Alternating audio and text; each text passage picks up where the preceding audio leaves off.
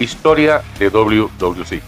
La Capital Sport Promotion, conocida hoy día como la World Wrestling Consort WWC, fue fundada en septiembre del año 1973 por Víctor Jovica, Carlos Colón y el fenecido Gorilla Monsoon.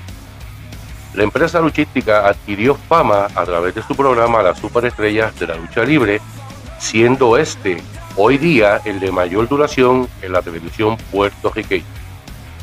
Grandes luchadores del patio como Carlos Colón, los Invaders de Puerto Rico, Chiquistar, los Supermédicos, el Hércules Ayala, TNT mejor conocido como Sabio Vega, Barrabás, Barrabás Jr., José Rivera, Miguelito Pérez, Huracán Castillo Jr., entre muchos más, se unieron a superestrellas internacionales para brindarnos grandes combates.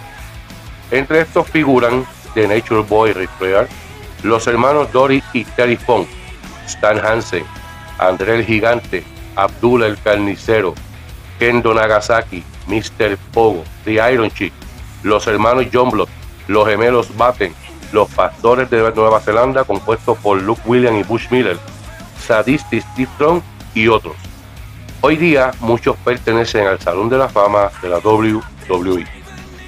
También nacieron grandes manejadores de primer orden como lo fue el Vikingo, el Profe, Mr. Hardcore Rico Suave y Barrabas Padre por solo mencionar algunos.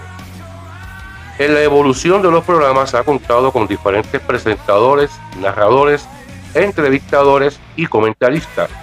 Entre ellos está el señor Riquín Sánchez, Hugo Sabinovich, Joaquín Padín Hijo, Héctor Moyano Padre, en paz descanse, el profesor Eliu González, Mr. Lucha Libre Willy Urbina y Joe Don Smith han sido parte de la historia del programa. El jueves les presento, les traigo la segunda parte de la historia de WWC.